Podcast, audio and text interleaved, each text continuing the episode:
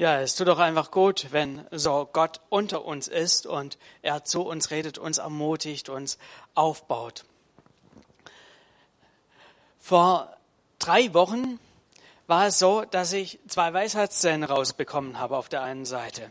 Und wisst ihr, was mit das Schlimmste für mich war? Mit das Schlimmste für mich war der Wechsel von dem Kühlpad, was ich mir immer draufgelegt habe. Denn Immer wenn ich den Kühlpad gewechselt habe, musste ich zum Kühlschrank und Gefrierschrank den reinlegen und wisst ihr was? Mich haben da lauter leckere Sachen angeguckt. Lauter Dinge, wo ich gedacht habe, ach, das wäre ja jetzt lecker zu essen.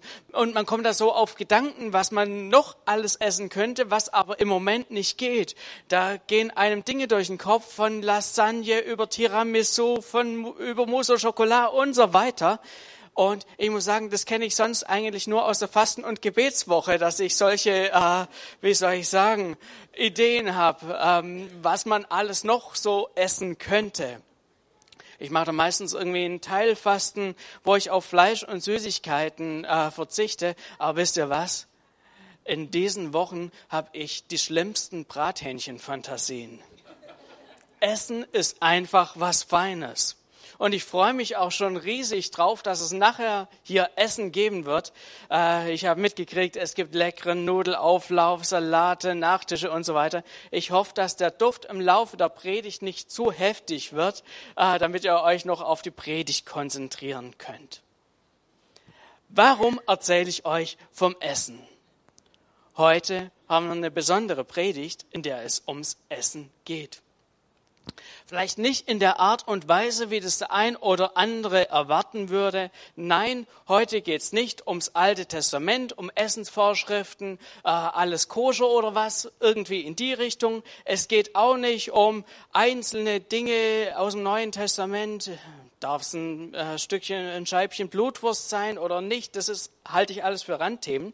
Es geht um was ganz, ganz Zentrales und Wichtiges.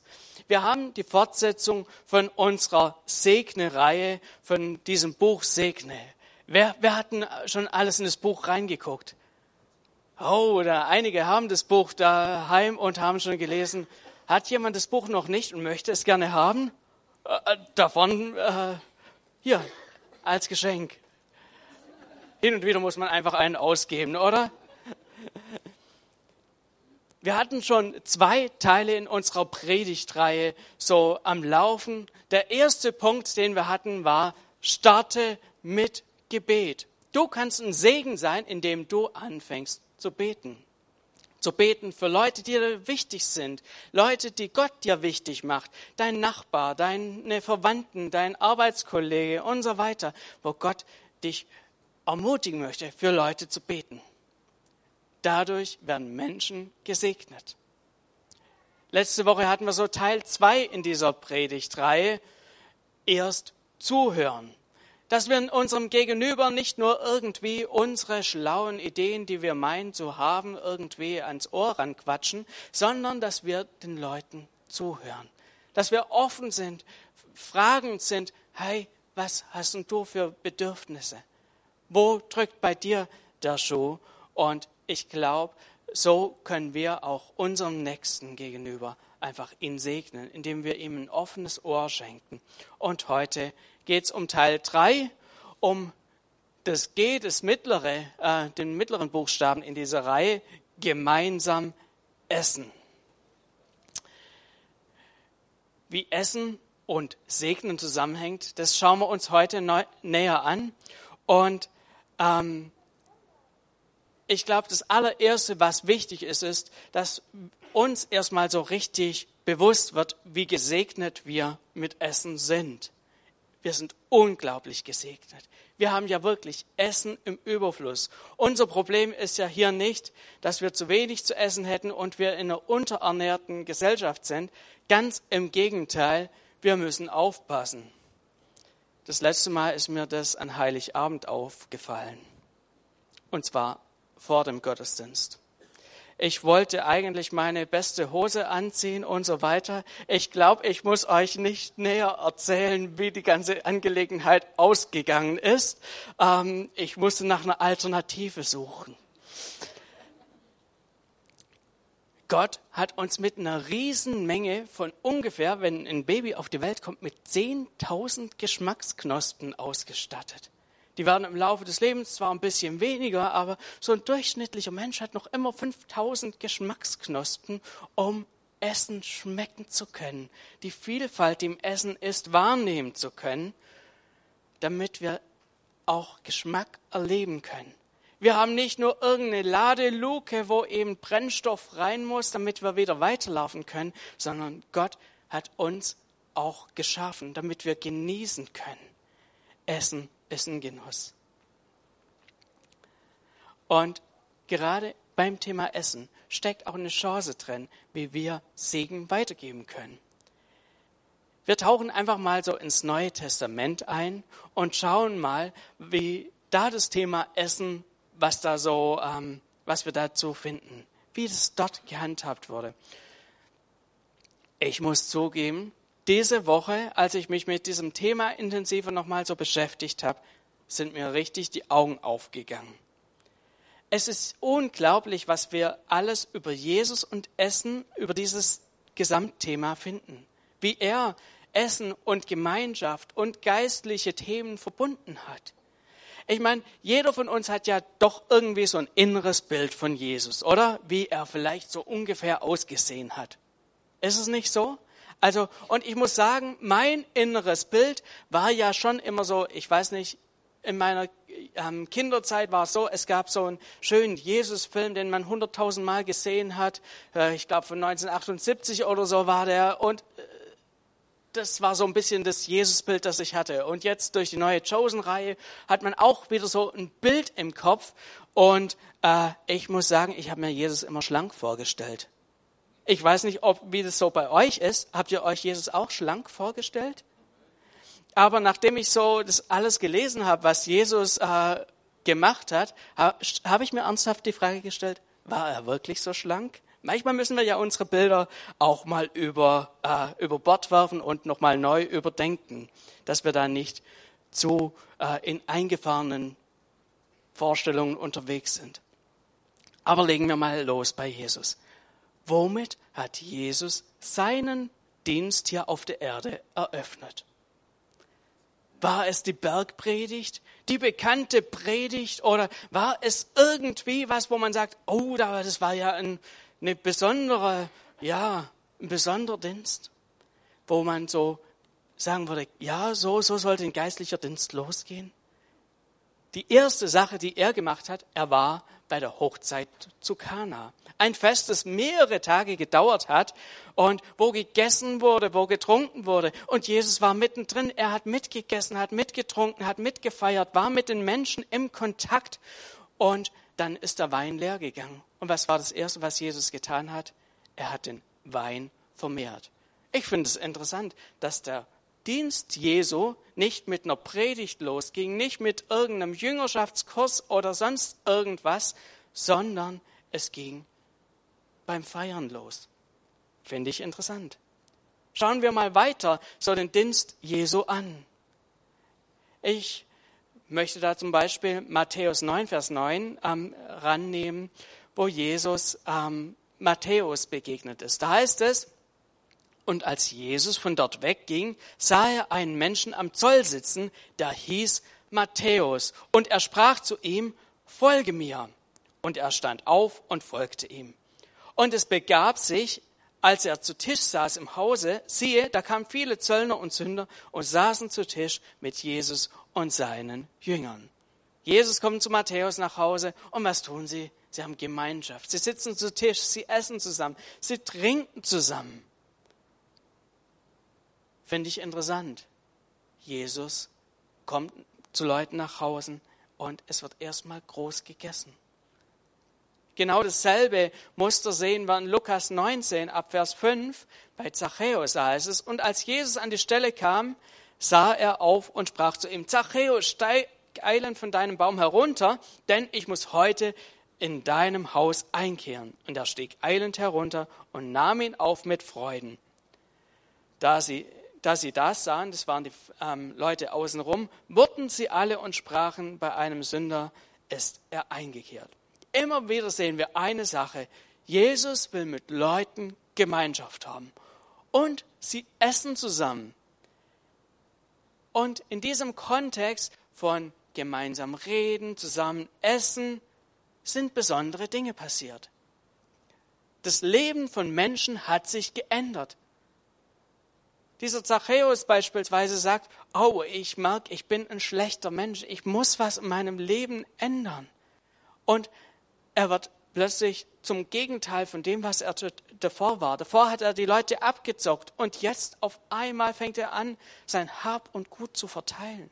Er fängt an, Jesus nachzueifern und ihm nachzufolgen. Und damit nicht genug.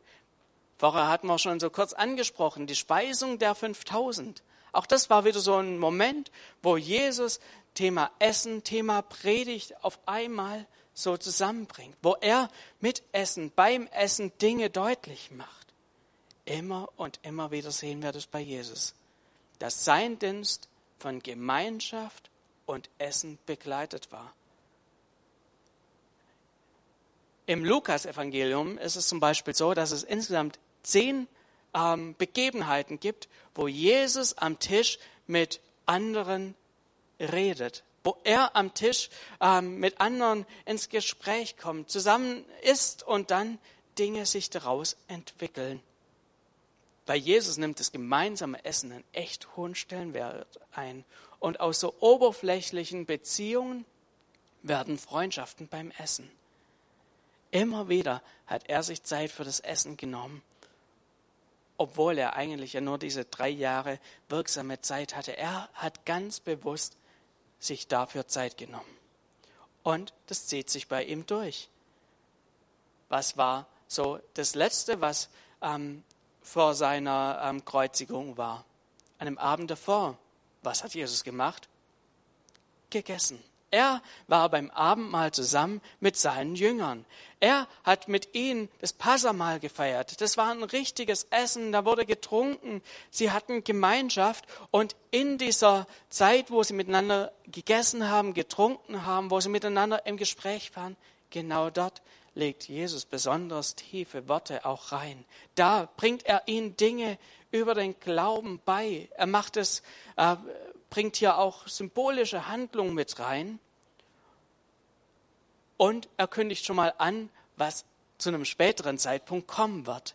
Er sagt, hey, ähm, ich trinke jetzt hier von einem ähm, Weinstock äh, ein Getränk und das werde ich erst wieder tun, wenn wir das nächste Mal zusammen feiern. Wenn wir das nächste Mal im Himmel miteinander das Mal feiern, Festmahl feiern werden.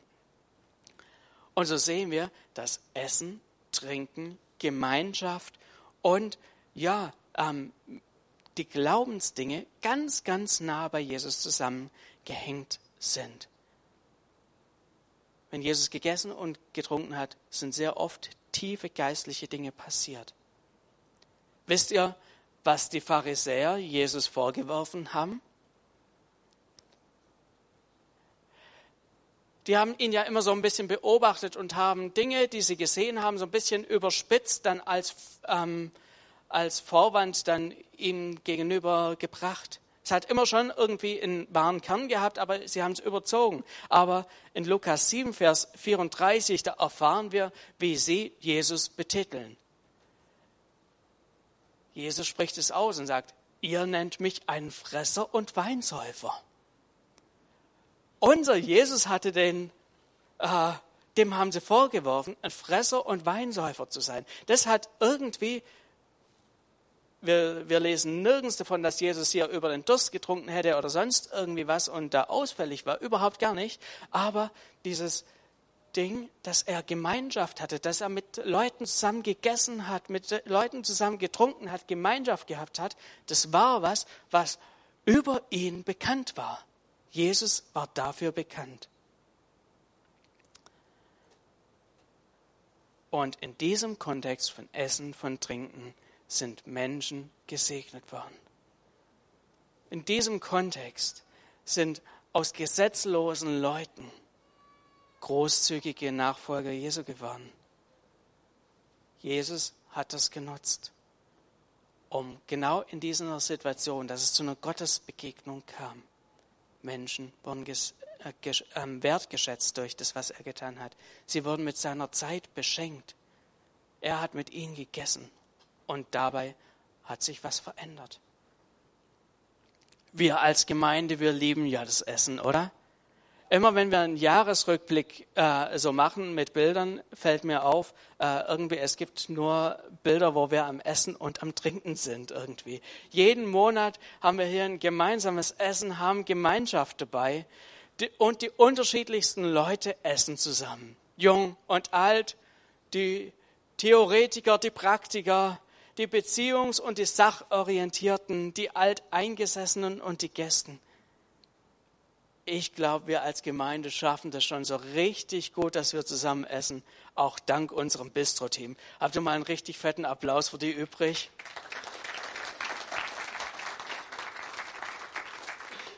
Das ist eine gute Sache, dass wir das als Gemeinde machen. Aber ich glaube, wenn wir so Jesus ansehen, wie er das gemacht hat, er hat es nicht nur so in der großen Runde gehabt, sondern er ist immer wieder auch zu Leuten nach Hause gegangen, hat diese ähm, Treffen fanden auch ähm, in einzelnen Häusern statt. Und Jesus möchte uns zum Vorbild werden. Er lädt uns ein, dass wir auch in unseren Häusern Gemeinschaft pflegen. Mit Leuten, die er dir und mir aufs Herz legt. Dass wir uns dann neu darauf einlassen, Leute einzuladen, mit ihnen Gemeinschaft zu haben beim Essen, beim Trinken. Miteinander unsere Herausforderungen zu teilen, Genau das sind Orte bei uns zu Hause, wenn wir essen und trinken. Das sind Orte, wo sich Menschen gesehen fühlen, wo sie sich gesegnet fühlen, wo Herzen aufgehen.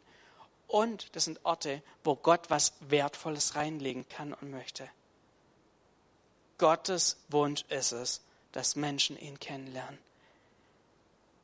Dass Menschen erkennen, wie sehr sie von ihm geliebt sind. Dass sie ihr Leben für ihn öffnen Genau das ist bei Jesus vielfach passiert. Und es kann auch in unserem Umfeld passieren. Bei Essen und Trinken können himmlische Momente entstehen, wo Gott in besonderer Weise uns nahe sein kann. Sehen wir hier bei Jesus, wie das war. Vielleicht hast du da so deine inneren Aber. Vielleicht hast du so deine Vorbehalte und denkst, ja, ich, äh, ich, ich und einladen, das ist nicht so mein Ding. Kochen, ui, wir kriegen doch immer gerade so die Fertigpizza reingeschoben. Ich glaube, wir, wir alle können es schaffen, dass wir ein Gericht toll hinkriegen, oder? Dass wir ein Essen haben, was wir machen können, wenn Gäste kommen. Als kleiner Tipp, mach Raclette, da muss nur Kartoffeln kochen können. Keiner erwartet das perfekte Menü. Und vielleicht gibt es auch andere Möglichkeiten, einfach sich zum Kaffee trinken zu verabreden. Oder dass man auch mal mit jemandem zusammen sagt, hey, ich gehe heute sowieso in einen Café oder zum Essen. Komm, ich frage mal Leute, die mir wichtig sind, ob sie nicht Lust haben, dass sie mitkommen. Dass man dann einfach gemeinsam wohin zum Essen geht. Oder dass man mit dem Nachbarn, wenn man im Gespräch ist, sagt, hey, wollen wir nicht mal zusammen grillen? Jeder bringt irgendwas mit.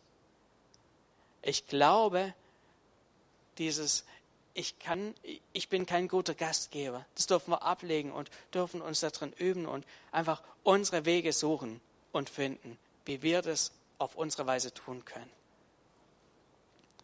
So vielleicht ist so ein zweites, aber ähm, mit dem Einladen äh, so eine Sache. Vielleicht ist die zweit, so ein zweites Aber von dir das Thema Zeit. Wo du sagst, hey, ich habe gar nicht so die Zeit, Leute einzuladen und so weiter. Aber hey, ähm, ich muss mich da immer an der eigenen Nase packen. Äh, es gibt bei unseren Smartphones die Möglichkeit zu gucken, wie viele Stunden wir äh, damit dran verbracht haben. Äh, es ist manchmal ganz gut, wenn man sich da hin und wieder mal seine wöchentliche Statistik anguckt. Äh, und theoretisch äh, hat vielleicht auch der Fernseher oder der PC die Möglichkeit, das mal ein bisschen nachzuvollziehen, wie viel Zeit wir davon, davor verbracht haben, ohne dass es nötig war. Und essen müssen wir ja sowieso. Wir alle haben eigentlich gleich viel Zeit. Nicht nur eigentlich, wir alle haben 168 Stunden Zeit die Woche. Die Frage ist immer nur, wie wir unsere Prioritäten setzen. Und ich glaube, da muss ich mich auch immer an der eigenen Nase immer wieder packen, unsere Prioritäten neu und sinnvoll ähm, zu setzen. Und vielleicht auch Chancen zu nutzen, die sich ergeben. Vielleicht einfach hier und da mal ein bewusstes Treffen mit dem Arbeitskollegen in der Mittagspause zu haben, bewusst mal mit ihm zusammen irgendwo hin essen zu gehen. Oder was weiß ich, wenn du vielleicht im Sportverein bist, danach ganz bewusst mal jemand einladen auf ein Bierchen oder sonst irgendwie was. Wenn wir wollen, glaube ich, dass wir alle Zeit haben, diese Dinge zu tun. Vielleicht ist noch so ein drittes Aber bei dir drin. Ja, wenn ich mich mit jemand treffe und so weiter und die, die Person vielleicht nicht so gut kennen, aber ich weiß ja gar nicht, was ich sagen soll. Ich habe gar nicht so viel zu erzählen. Ich weiß, es gibt Menschen, die können unglaublich viel erzählen. Kennt ihr auch solche Leute, die einen ganzen Abend ohne Punkt und Komma füllen können? Die, denen immer irgendeine Story einfällt, denen, die immer noch was zu erzählen haben, wo du ganz genau weißt, die, die können ohne Ende ähm, Leute auch unterhalten. Also ich gehöre zu denen leider nicht. Oder zum Glück, je nachdem hat ja alles seine Vor- und Nachteile. Aber ich glaube, wir müssen da auch keine Befürchtung haben. Wenn wir mal einen Nachbar einladen, den wir vielleicht bisher noch nicht eingeladen haben, wir haben Möglichkeiten, mit ihnen ins Gespräch zu kommen. Letzte Woche hatten wir ähm, ja schon so ein Stück weit Dinge an die Hand bekommen, wie wir ähm, gut in Gespräche mit Nachbarn, Freunden reinkommen können. Erst zuhören. Ich glaube, tiefe Gespräche kommen nicht dadurch zustande, dass ich ganz viel zu sagen habe. Dass ich dem anderen die Ohren ablaber, sondern tiefe Gespräche kommen auch dadurch zustande, dass ich dem anderen Fragen stelle, dass ich zuhöre. Da hatten wir letzte Woche einige so Haarfragen, Herkunft. Hey, wo, wie war deine Geschichte? Wo bist du aufgewachsen? Oder eine andere Haarfrage nach den Hobbys. Hey, was machst du denn gerne? Was ist dir da wichtig? Oder die Herzensangelegenheiten, die wir hatten, wo es darum ging, hey, was sind Dinge, wo dein Herz höher schlagen lassen? Oder auch die Herausforderung. Wo hast du deine Herausforderung? Wie gehst du damit um? Was würde passieren, wenn wir alle anfangen würden, unser Umfeld zu segnen, dadurch, dass wir Leute einladen, dass wir für sie beten, dass wir ihnen zuhören, dass wir mit ihnen essen. Ich glaube, es liegt ein großer Segen drauf, wenn wir mal unsere ja, bequemen Ausreden ähm, mal beiseite lassen, wenn wir anfangen, uns auf den nächsten Schritt einzulassen. Ich möchte dich heute Morgen herausfordern, nicht nur für Leute zu beten in deinem Umfeld, die Gott dir wichtig macht, nicht nur ein offenes Ohr zu haben, sondern sie auch mal einzuladen zu dir nach Hause oder einen anderen Ort, wo, wo das schön, schön ist. Nimm dir doch konkret vor, Einladungen auszusprechen. So wie Jesus auch Leute eingeladen hat oder sich eingeladen hat. Ähm, beim Essen können Dinge passieren, die Gott einfach gebraucht. Im Kontext von Essen, von Gemeinschaft, kann dein Nächster Segen erleben. Vielleicht kann er sogar Jesus kennenlernen durch dich. Du bist dazu berufen, ein Segen für dein Umfeld zu sein. Du bist dazu berufen, ein Wegweiser auf Gott hin zu sein. Nicht dich zu ver, krampfen oder sonst wie komisch zu sein, sondern einfach zu sein, wie du bist und auf Gott hinzuweisen. Vielleicht bist du heute auch hier und du hast so mit Gott und Glauben noch gar nicht so viel am Hut. Der christliche Glaube ist dir vielleicht auch noch gar nicht so vertraut.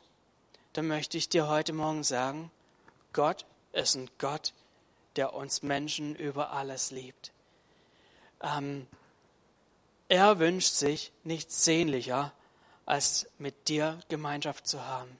Als Lobpreisteam könnt gerne auch schon nach oben können. Kommen. Jesus ist aus einem Grund auf diese Erde gekommen. Jesus als Sohn Gottes, um Gemeinschaft mit Menschen zu haben, um alles aus dem Weg zu räumen, damit er wieder Gemeinschaft mit uns haben kann, um alles aus dem Weg zu räumen. Und Gott streckt dir gerade jetzt auch seine Hand entgegen.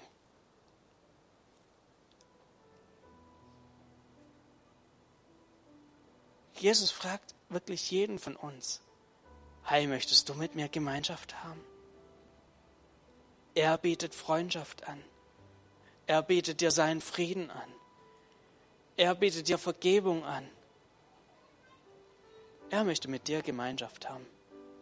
Das hat er gemacht mit den unterschiedlichsten Leuten. Leuten, die, wo man sich gar nicht so richtig vorstellen konnte. Leute, wo die Menschen vielleicht einen weiten Bogen außenrum gemacht haben. Auf die ist er zugegangen. So darfst du auch heute wissen, egal wie es dir geht, egal wie fern du dich Gott fühlst, er möchte Schritte auf dich zugehen. Er steht da und fragt dich, möchtest du Gemeinschaft mit mir haben? Das Einzige, was wir da machen müssen, ist zu sagen, ja, ich bin bereit. Ja, Jesus, ich lade dich ein. Ich möchte mit dir in Gemeinschaft kommen. Ich möchte mit uns beten.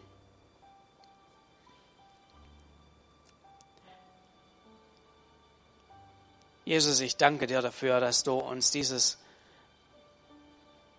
unglaubliche Vorbild gegeben hast, wie du in Gemeinschaft Menschen gedient hast, wie du in Gemeinschaft bei Essen, Trinken eine Verbindung zwischen Himmel und Erde hergestellt hast.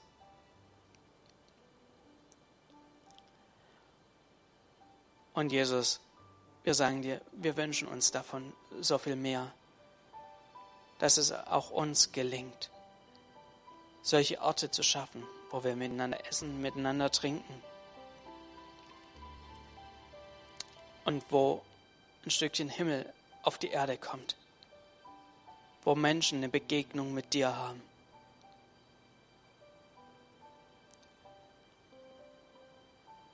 Und vielleicht hat heute Morgen Gott dich so angesprochen und dich ermutigt, dich herausgefordert und gesagt, hey, möchtest auch du zu jemand werden, der Menschen einlädt? Dann ist jetzt die Möglichkeit zu sagen, ja Gott, hier bin ich. Ich möchte diese Challenge annehmen. Ich möchte den Schritt wagen, Menschen einzuladen, die du mir wichtig machst dann triff jetzt eine Entscheidung in deinem Herzen. Mach's fest und sag, Gott, hey, schenk du mir Chancen, Gelegenheiten, Menschen einzuladen. Mach es im Herzen fest. Und wenn du vielleicht zu der Gruppe gehörst, die vielleicht mit Glauben bisher noch wenig zu tun haben, und du spürst vielleicht gerade so, wie Jesus an dein Herzen, an deine Herzenstür anklopft und wie er dir Gemeinschaft anbietet.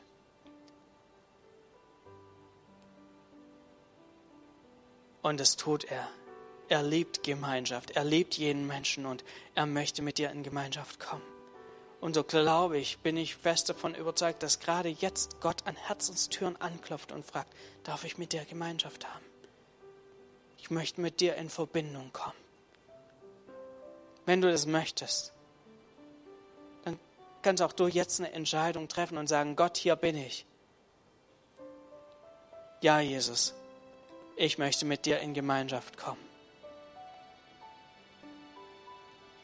Wenn du möchtest, kannst du auch als kleines Zeichen dafür kurz deine Hand heben und sagen, Gott, ja, ich, ich möchte es. Es ist eine mutige Entscheidung zu sagen, Jesus, ich möchte mit dir in Gemeinschaft kommen. Es wird ein Leben verändern, aber das ist die stärkste Sache der Welt. Danke, Jesus, dass du hier bist, dass du uns deine Hand entgegenstreckst. Du bist hier mitten unter uns, ein Gott, der uns liebt, der mit uns in Gemeinschaft leben möchte. Amen.